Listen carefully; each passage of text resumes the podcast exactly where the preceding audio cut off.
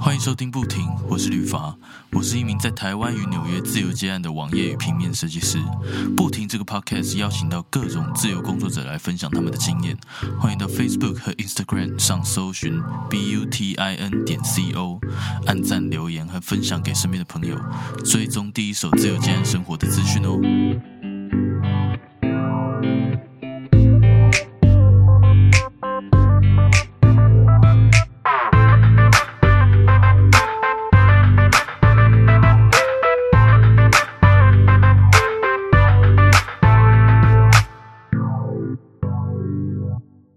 Hello IC，可以麻烦你简单自我介绍一下吗？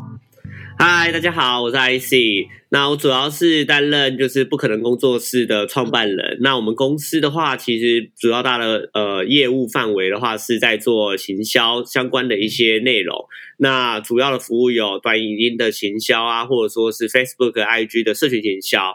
所以简单来讲，我们会帮客户去做很多的呃广告上面的操作，或者说是他们社群上面声量的操作，甚至像最近台湾很红的政治议题啊，我们也会接触到。那我们就会帮一些政治的呃候选人去做一些行销的选择啊，或者说一些曝光的选择，这是我们公司的主要呃服务范围。对，那我们公司主要我在里面的话，因为是 co-founder 的部分，所以呃比较多的话在策略规划以及就是协助就是同仁做一些企划的部分。嗯嗯嗯嗯，那那这边不免都还是要问一下，就是你当初是怎么样就是学习这一方面呃的专业领域的？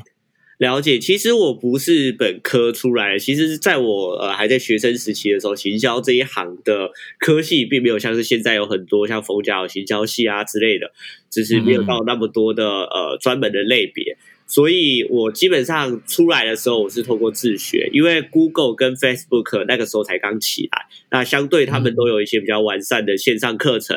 那有去接触的人，其实都会知道，就是上面的话有一些课程会让你慢慢的去呃，因为像是从基础班慢慢的学到，就是一些进阶的内容啊之类的。那我就是透过网络上那时候早期就去碰，然后去学，然后甚至去翻书。然后最后我当然也有去，就是坊间去做一些就是比较专业的课程，就是比较贵的课程，可能都是呃三万五万这样子的课程去做一个大的学习。对，嗯嗯嗯。不过我觉得花那个钱是值得的啦，因为那些专业知识的价钱都的课程价钱都会比较高一点，不管学什么东西这样。确实，但我觉得学一堂就够了，因为其实就是其他堂算的也都是三万五万，但是讲的内容大部分有百分之八十相同吧，顶多就百分之二十 的经验上的不同。所以，所以你只有花一点点冤枉钱，对不对？呃，多多少少有，但是没有花到太高啦。就是呃，算是因为我到后期其实蛮多人推荐我去不同的讲座，那都有优惠。所以原本课程就是比较贵的课程，那我拿到优惠的话，基本上我都可以花比较少的钱去。但是就会发现，就是呃，如果说花同样钱叫我去上两堂的话，我觉得会就是就是浪费钱。是啊，是啊，是啊，都就是因为有些东西听了，我觉得可以自己再磨。就如果有那个有那个能力，就可以自己再去磨自自学。对，尤其行销这一块的话，就是理论是很理论，感觉起来好像很很很很好用，但是实际上在经验上面非常的不容易落实啦。嗯嗯嗯嗯嗯。哎，那你后来有去公司上班吗？后来就是行销这个。呃，有。其实我行销早年的话，我是在 in house 跟代理商都做过。那呃，in house 的时候比较常在做的是就是教育型的行销，还有电商的行销这两块。那后来进代理商的时候，就是协助代理商的客户，包含像是服装啊、美食啊，或者说是呃电商，甚至到就是一些就是空间的租赁，我们都有在做服务。对，嗯。可是，可是你这样子不是本科系的话，你你是怎么样？因为你去应征那些职位，应该他都会想要你准备一份作品集嘛。那你是怎么样去准备？因为你你没有人带领，你懂我意思吗？因为自学居多嘛。那你在准备作品集的时候，你是呃怎么样知道说，哎，这份作品集 OK 了，然后可以交出去给呃应征的公司看呢？了解。那这个部分，因为其实。呃，数位的行销这一块来讲，其实当时大家都是没有相对的作品或相对的履历的，所以呃，大家在看的时候，反而比较在看的是你对于这个生态的了解。那就像我前面讲，就是我对于这生态的话，我有花一定的时间去呃阅读跟深入的去探究，所以变成是在跟面试官沟通的时候，他们普遍都会对于我在这个市场上面是有认知的。对，嗯嗯嗯。那我觉得这是一个部分，另外一个部分是我其实蛮会写履历的。对，所以所以在在面试这一关的话，就会变得更为顺利一点。嗯嗯嗯嗯，所以当初就是还还还算顺利就对了，OK。对，都还算顺利，然后再加上就是原本是有做 in house，所以多多少少还是有一些些小小的作品。嗯嗯，那你这样子，你这样子 in house 做一做，怎么会开始？就是你现在是自己出来开那个不可能工作室嘛，对不对？呃，对，是自己出来开不可能工作室。对，那你怎么会突然呃，就是跑出来自己开呢？有什么转捩点吗？了解，那最主要的话也是回归到就是这个生态，其实刚开始吧。那刚开始这个生态的话，变成是呃，我在代理商的过程中发现到一件事情，就是呃，在服务客户上面，我在做的事情其实跟我自己开公司做的事情是呃大同小异的。那当然这里面就会牵扯到，就是如果说我跟客户合的好的话，那或者说是我跟客户在长期的运行之下。我为什么不自己做，而是要替别人做？嗯嗯嗯，对。那当然也是因为一些因缘机会之下，我离开了上一家代理商的公司。那那个时候我就在犹豫，说就是，哎，我到底要再进下一家代理商，还是说，呃，有别的选择？那我那时候就想到，哎，为什么我不能够自己来踹看看？嗯嗯嗯，主要是这个原因，所以我出来开了那个不不可能工作室，大概已经开了多久了？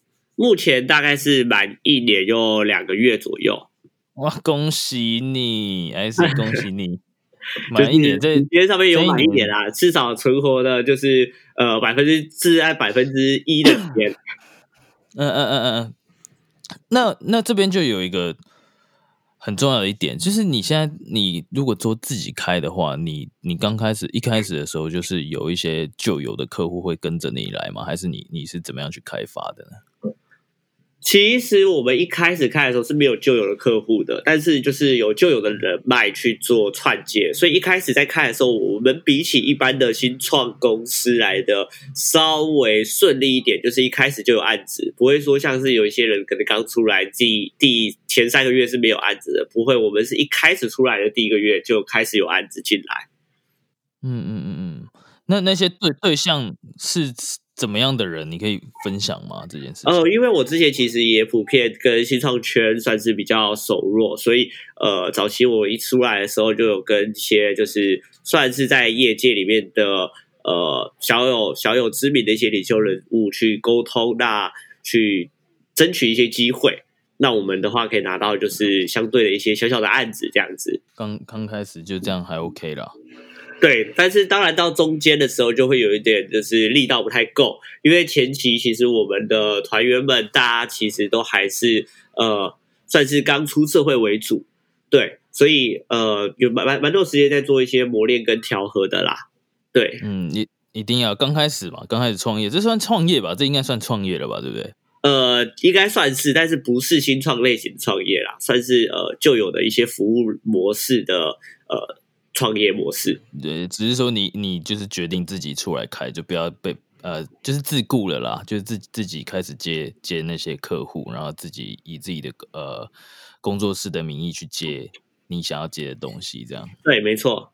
哎，那这边问你一下哦，你后来呢？你呃，你刚刚不是说就是中间有一点就是不够力嘛，对不对？对。那你后来是有想什么办法，或者是怎么样就是撑过来的？你还记得吗？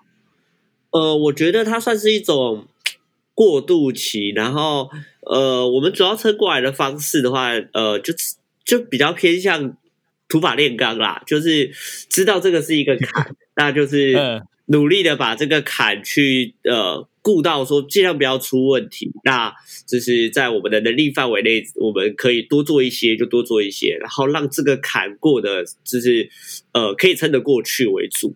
嗯，那那你那时候是怎么怎么过那个坎的？我我我觉得很好奇，因为有时候我有时候也会觉得我那个坎来了，然后那个坎又走了，那坎又来了，你知道吗？我也不知道该怎么办。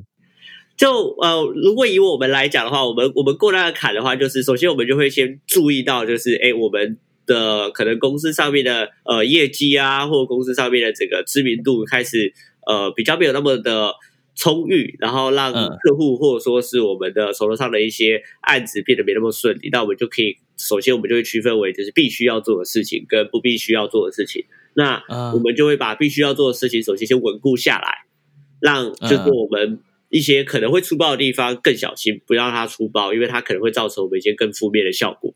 那再来的话，就是我们会增加我们的曝光啊，或者增加我们专业上面的一些深度。也许这些东西别人不见得看得到，就比如说我们可能会固定的去产出一些文章，固定的去参加一些活动，或者说是固定的去制作一些社群上面的贴文，或者说一些就是呃比赛。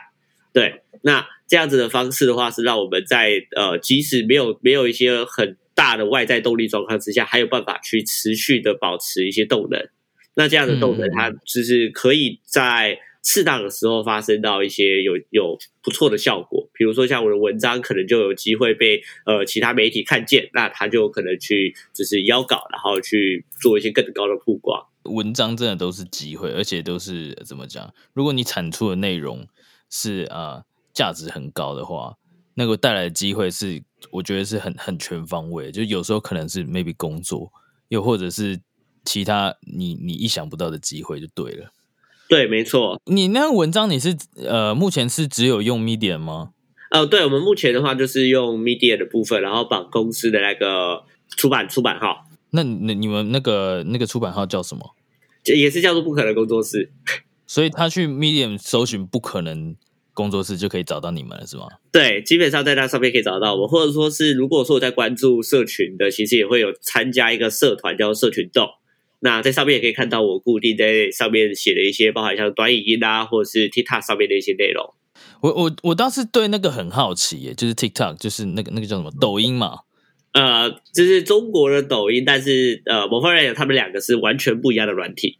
哦，两个不一样哦。对，TikTok，TikTok 是 TikTok，然后抖音是抖音。虽然他们都是隶属同一家公司，但是他们是完全不一样的社群生态跟经营的方式。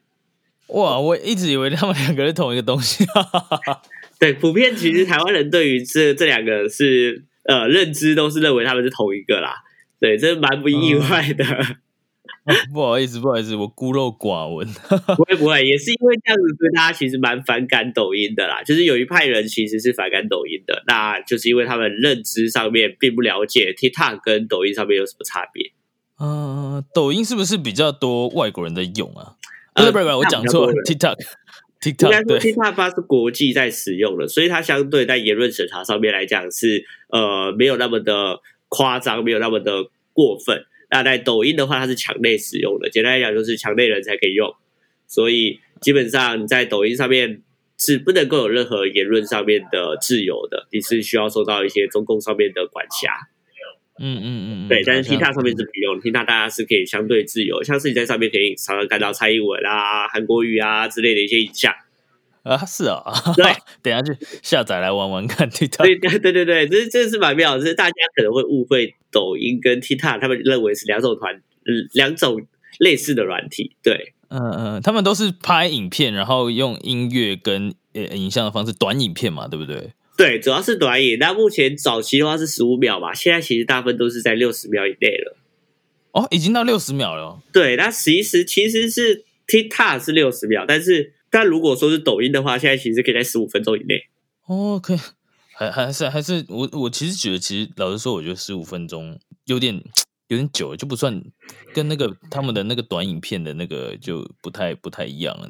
他们其实本来就没有一开始就不打算走短影片了。哦哦哦哦哦，短影片只是它的一个市场切入的手段啦。就是根据我的呃我自己的观察是这样子啊，就是。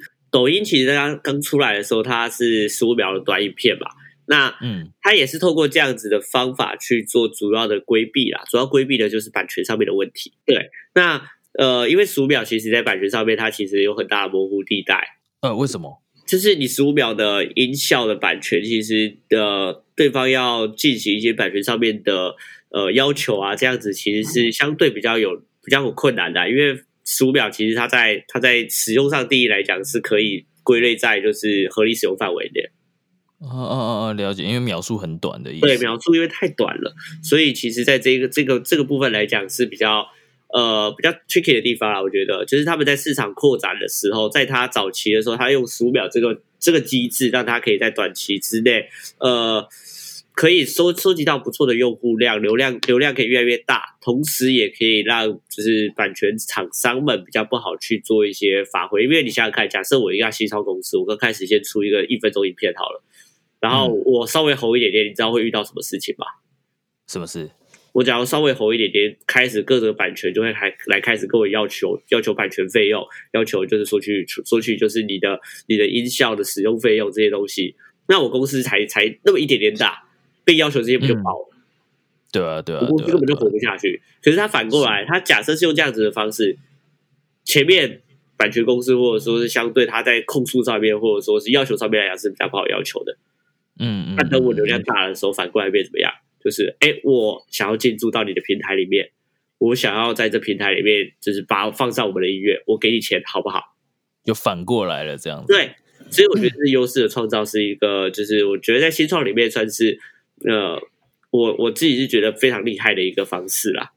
嗯嗯嗯嗯，对。哎，可是我我我也很好奇哦，就是为什么你会选就是呃 TikTok 这个平台来做，就是常常在写文章那些？因为我常常在我也在 Medium 社团里面，你知道，我就我常常都有在看到你在 po 文，然后都是呃 TikTok 的文章很多，就是在讲用上面去做行销。为什么会选 TikTok 呢？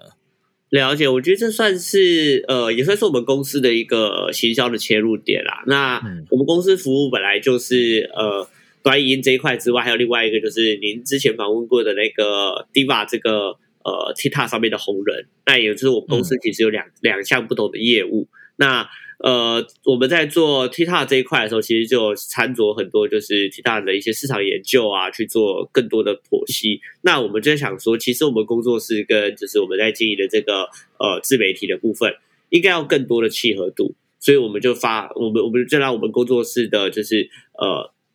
服务内容去更了解在 TikTok 上面，然后就发现 TikTok 其实有更多一些可以合作的商业契机，或者说是 TikTok 上面来讲的话，它其实在流量的红利上面来讲，比呃 IG 或 Facebook 来说是更有潜力的。那嗯，也变成是我们工作室希望可以带领，就是台湾的一些行销或者台湾的一些品牌，能够更走入这样子的一个世界。呃，在在这个 TikTok 还有红利这样子的一个蓝海市场的时候。让更多的品牌可以接触到这样子的红利。哎，那你这样子陆陆续续在推广的时候，你你真的有接到就是愿意试试看的？TikTok 确实是我们工工作室里面占五成以上的收入。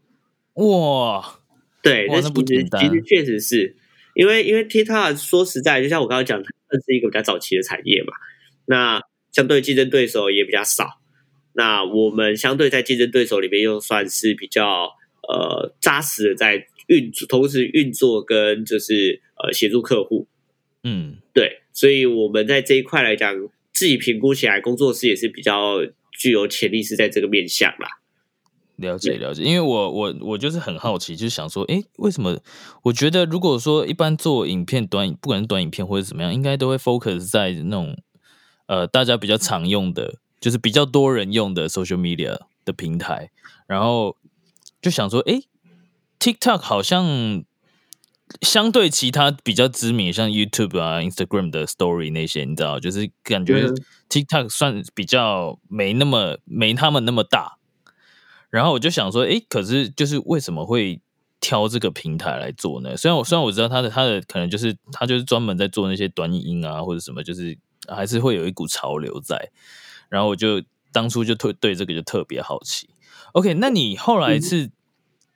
怎么样？你过了那个坎之后，就是过了，就是比较 比较案源比较少的状态的那个时间点啦。对对对对，我我很好奇，就是你后来是怎么样维持起来的？就是怎么样慢慢上来的呢？呃，后来的话，其实就是呃，不管说你的案例啊，或者说是呃客户的合作的默契，其实都会越来越稳定嘛。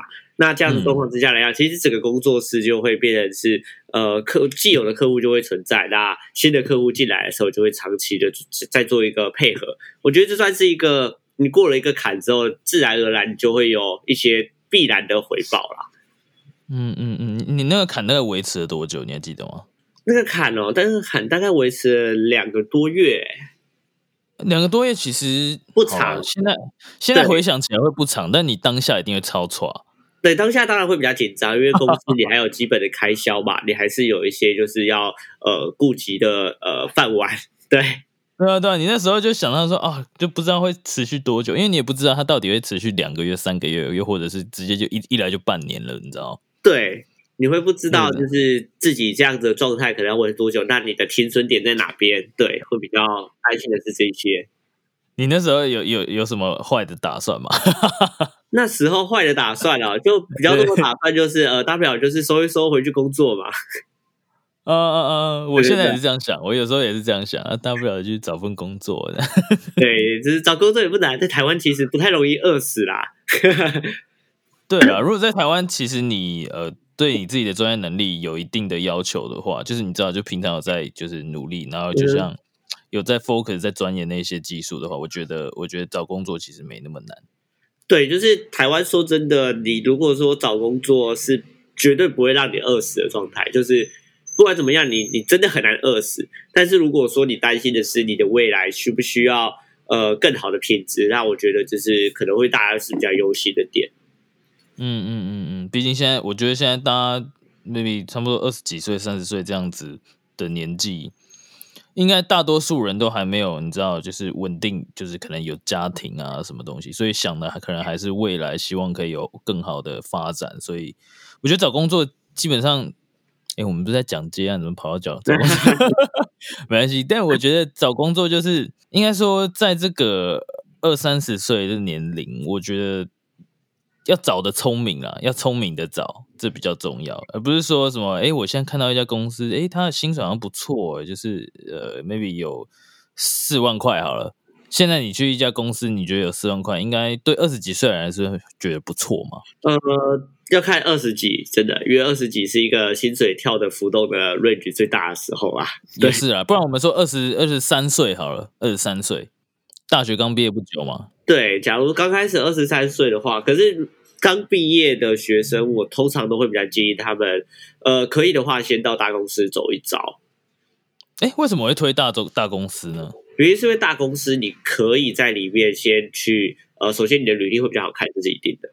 因为你刚出来是张白纸，那你在竞争的时候就是跟其他白纸竞争，所以所以你进到大公司，相对你就是先抢到一张门票。同样的问题，对，那再来的话就是大公司，你可以看到大公司在大大的系统底下，你如何去成为一个螺丝这样子的一个体制去看这个这个生态。在大公司，你可能可能会先待个一年或者一年半，那待满之后，你再转换到小公司，你才会体会到小公司跟大公司之间最明显的差别。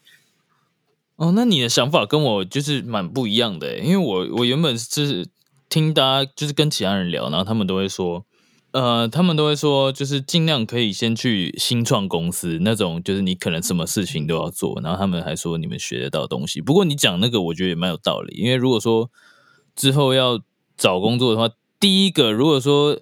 先不管有没有学到东西哈，当然先进大公司，那个那个履历一定就好看很多。就说，哎，你这个进进过哪里，进过哪里，然后那那可能就会让你来试试看，这样子就是很现实的东西。我也觉得，就是就是这个这个算是比较现实面啦，就是我自己推推下来，然后或者说是我后来就是在一些公司上面协助面试的时候，我仔细会思考的点。嗯嗯嗯嗯嗯，那他们应该听到那些大公司，然后如果说自己是新创公司的话，maybe 他们就会比较心动，就说：“哎，这个是大公司来的。”这样。呃，对他们首先就是新创公司的缺其实蛮好找的啦，就是就是你其实蛮好填进去的，因为新创公司比大公司更缺人。对，那大公司相对在竞争的时候，你假设假设你刚开始先拿的是新新创的履历，那你相对就不会，你你你有履历的基本上是跟有履历有履历的人在 PK。嗯嗯嗯，对，那别人的履历如果是大公司的，其实你就更不好进到大公司。对啊，回到回到刚刚那个公司的问题哦，其实我刚刚说，如果说二十三岁，好，现在有个四万块，你一定会想去嘛，对不对？Maybe 有人会想去，不是你，不是，就是每个人不一样嘛。但我说会想去的那一些人，就可能要注意一下，就是说，哎，你现在这一份四万块，你 Maybe 你进去了之后，第一个当然就是他是不是你专业领域，你以后想不想要做这一份职业？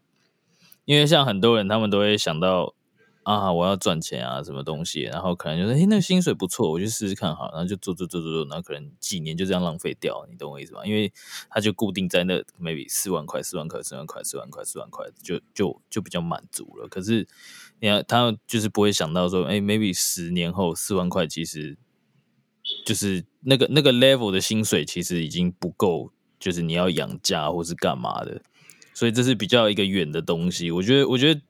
真的重点是那个职业的发展性啊，因为我有看过很多，嗯，有有些人他们就是年纪大了，身体就是不硬朗了，然后可能就是因为他们也没学过什么东西，可能年轻的时候都在做一些你知道，就是那种呃什么工厂的那种呃组装员呐，什么东西，然后可能就是薪水就是呃那个时候就是有有到中间啦，就不会到太差，可是就年纪大了之后，他可能不能久站了，或者是。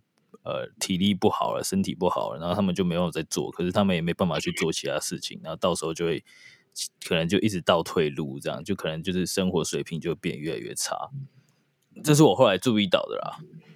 确实，但我觉得这个在在行销领域上面，确实就是会更需要去注意到这件事情，就是你不要因为薪水而去做了错误的决定。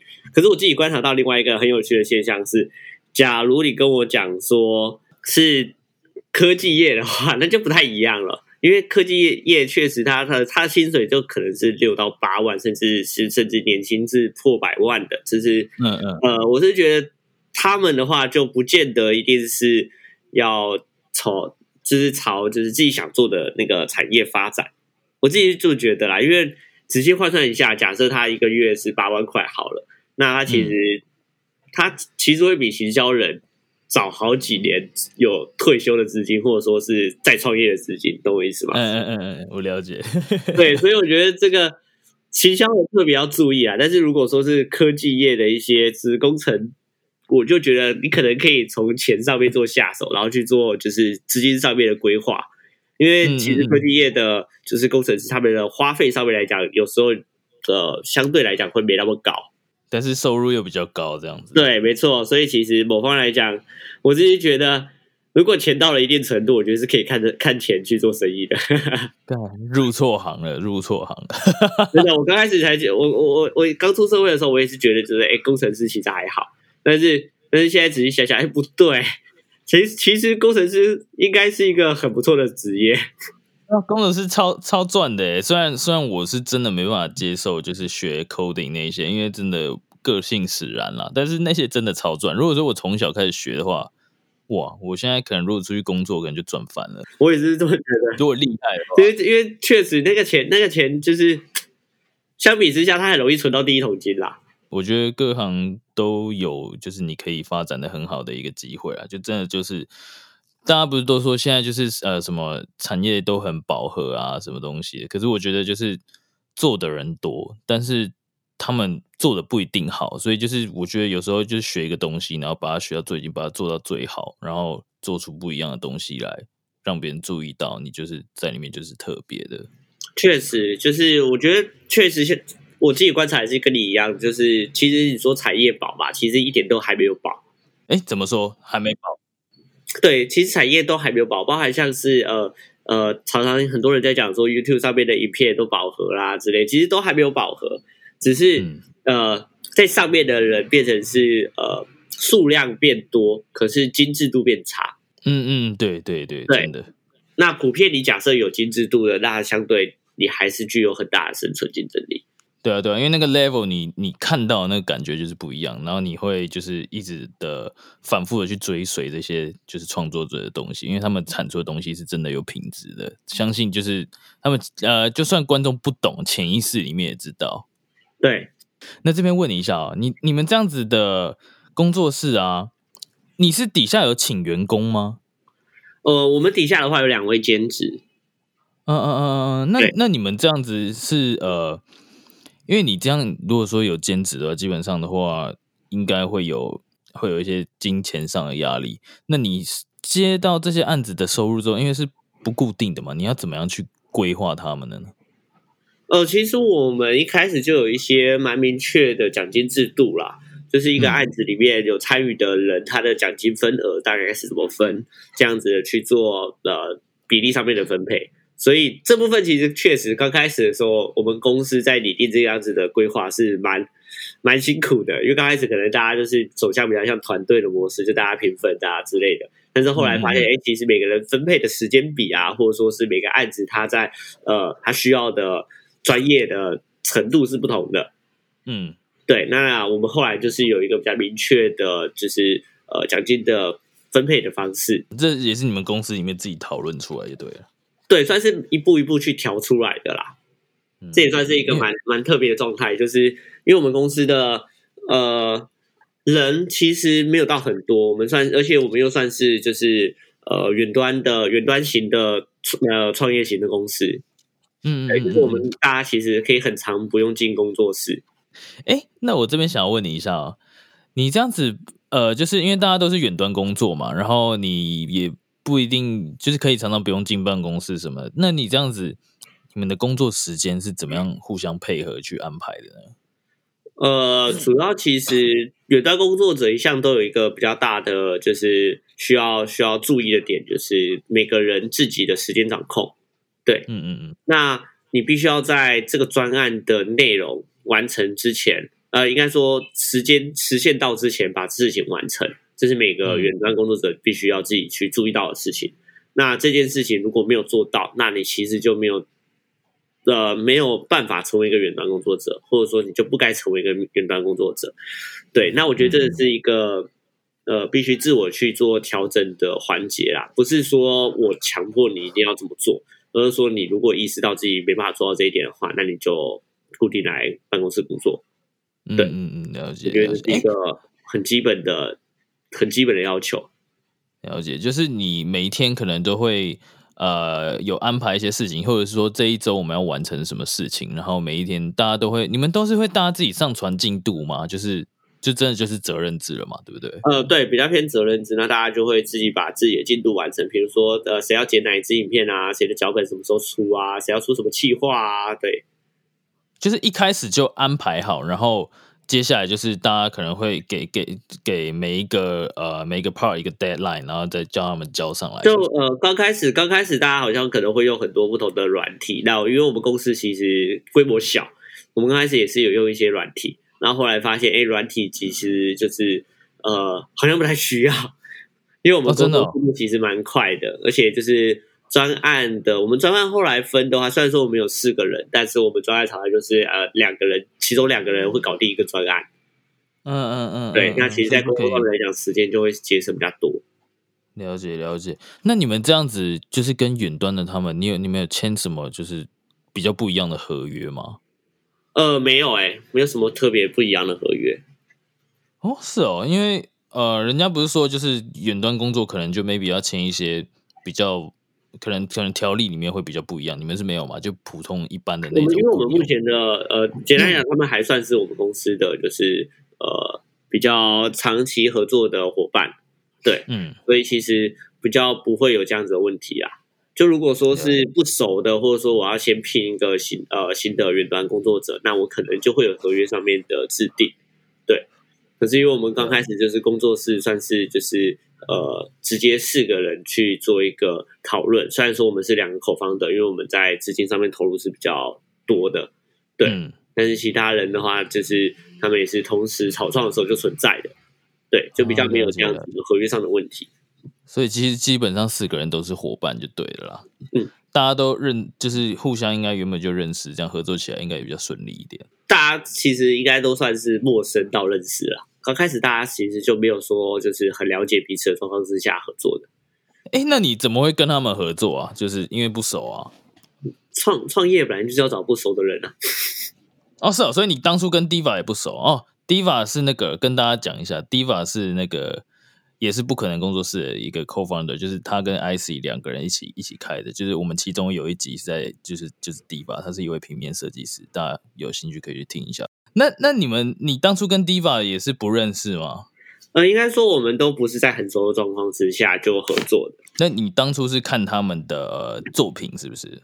也不是哎，是看痛调哎。合，我觉得开公司或者说是做一种就是比较呃大的合作或长期的合作的话，我我觉得人比较重要。至于能力的话，其实能力是可以培养的。嗯嗯嗯嗯，对，所以其实大家那个时候是痛调上面算是比较合，然后方向目标比较一致，那其实就很有机会可以去做一个长期的合作。对，因为这边也可以奉劝大家，就是开公司啊，绝对不要找朋友，或者是找不要找好朋友，不要找亲人，因为你到后面一定会搞得很难看。我觉得如果说，我觉得反而是这个，如果是找亲友或者是找朋友什么，真的就是，如果真的要找的话啦，可能就是，呃，我觉得合约什么白纸黑字最好讲好，不然的话，真的出事你你也不知道该怎么办。就如果有白纸黑字，当然会好一点。白纸黑字是一定要的，然后再来的话就是你要保持着一个就是呃，你们可能会家破人亡，不是、啊，家破人 就是你可能要保持着一个发随时都有可能发生最坏状况的打算。嗯，因为因为大家常会说什么呃白纸黑字条约什么东西啊，大家那么熟不需要，不然伤感情什么。我跟你讲，事情真的有什么事情发生了，你没有白纸黑字，你才是真的伤感情。对，然后再加上你一定要在第一时间就先白纸黑字，因为这个时候才是最最理性的时候，最好去去大家讨论白纸黑字的时候。因为当你发生事情再来讨论白纸黑字，那个时候通常有一方一定是不理性的。对啊，对啊，对啊，因为已经已经发生了嘛，就还没发生之前的话，就基本基本上比较能确保，就是不会伤感情，就是不会有什么，因为大家都会有共识，然后就真都写下来，上去看就看得到这样。对，这是一定要的。嗯，哎，那那这边想要最后问你一下哦，你这样子开工作室啊，以后有就是对未来有什么期许吗？这样讲好了。如果说是期许的话，那那呃，主要的话还是希望说我们的工作室可以越来越呃有明确的知名度啊，然后案子上面当然就是希望可以更来越来越多。那更希望的话，可以是成为就是短影音上面的一个指标型的公司，这是我们可能会比较希望，或者说是未来希望可以达到的一个目标。嗯嗯嗯，那你你你你有你有想要在几年内达到吗？其实我们就希望就是二零二零就达到。其实现在很多东西啊，尤其是行销这一这一行的，就是我们的目标不能放放的太长，我们目标放短一点就要达到这些目标。嗯嗯嗯，对，就是比如说，我就会觉得在二零二零年，我们可能就要达到一定的指标性，不然其实后进者很容易就追上来的，因为数位时代变化太快。是啊，就跟短影片一样啊，大家都是很追赶，就是很重重视时间，就是越短的东西，现在都很流行，就看很短的东西。这也是为什么 Store 那个 Instagram 的那个现实动态会跑出来的原因。对，没错，这个这个确实。好，那那呃，你到时候可以再传给我你工作室的那个一些相关资讯，还有一些案例吗？可以啊，可以啊，查询就是 Impossible Studio，那可以看到我们的官网。哦，你们有官网。酷酷酷酷，那你到时候你还有 Medium 嘛？因为我到时候会放会打文章，所以你可能 Medium 也给我一下，就是我放在那个文章里面，大家可以去订阅一下。没问题。对，因为因为我我有看过他们的那个 Medium 的文章，他们其实很多这都在讲，呃，除了短影片就是他们的主轴以外，呃，很多社社群软体的社群上面行销操作的手法，我觉得都蛮就是蛮有蛮高价值的文章，所以我真的有在看哦，真的有在看哦。有，因为现在真的就是你呃，社群软体的行销很很吃很大嘛，你知道，因为大家都在用，对，对，所以现在很多很多品牌跟公司跟企业是基本上他们都很吃重这一块。那如果说你今天是自己创业，或者是呃，现在现在不是大家都在说嘛，每一个人都是自己的一个品牌，所以如果说你有在经营什么东西的话，相信社群这个这个东西的行销知识，我相信可以去那个不可能工作室那边的文章看一下。当然，你免费的你看一下，你知道学一下嘛，对不对？一定有帮助的。确实，因为我们我们公司确实就是不管说短影音啊，或者说其他社群，我们在这上面的呃呃，就是我刚刚提到啊，五十 percent 是 Tita，那另外五十 percent 其实就是透过社群啊或其他的就是行销专案来去获得的。对啊，而且而且就像就像我刚刚说的一样，每个人现在都是一个品牌，他有可能自己在呃经营一些东西。那就像你说的，就是社群软体嘛，那可能如果说其实大家在经营自己的东西，可能就是会想说，可能资金比较不足，他可能没办法没，因为现在都是很吃其实蛮吃动态的，你知道吗？就是大家都看到会动的东西，都会比较多留意一点点。对，没错了，我觉得。然后就是又加上现在真的是那种现实动态的时代，你知道，就是说就是短影音、短影音的时代，所以我觉得短影音这种东西，很多东西它就是一只手机都可以拍了。然后我觉得，如果说这方面的话，我觉得也可以去多钻研一下，就可以帮自己的品牌多添加一点吸引吸引人气的方法。所以最后再说一次，一定要去订阅一下不可能工作室的呃文章内容，绝对是含金量很高的，好不好？可以，可以。那那我这边可以最后小小的夜配一下我的课程吗？啊，可以啊，可以啊，可以啊，分享一下吧。因为我在那个三月底。四月应该说是四月初的时候，会在文化大学的推广部那边授课。那主要课程的话，是在教导企业跟品牌在 TikTok 上面如何去做经营，那如何去创造就是这样子流量红利，帮助你的企业可以有更高的曝光，以及就是更好的导购效果。对，是大大家记得是二零二零年的哎几月？再说一次好吗？呃，二零二零年的四月，四月在文化对，那连接可能我在给那个瑞发这边，对你，你给我简单一点同整。那如果说大家大家对这个课程有兴趣，然后想要知道更详细的资料的话，也可以再点文章进来。对，没错。那我再把链接给你。好好，感谢。那今天就谢谢你啊，不好意思打扰你这么久。不会不会，很高兴可以接受你的访谈。最后，别忘记到 Facebook 和 Instagram 上搜寻 B U T I N 点 C O，按赞、留言及分享。也别忘记到 Medium Matters 方格子阅读文章。所有相关资讯在网址列输入 B U T I N 点 C O，就能找到不停的官方网站。如果你有任何视觉设计上的需求，也欢迎搜寻旅法来联系我。我们下周日晚上十一点见，拜。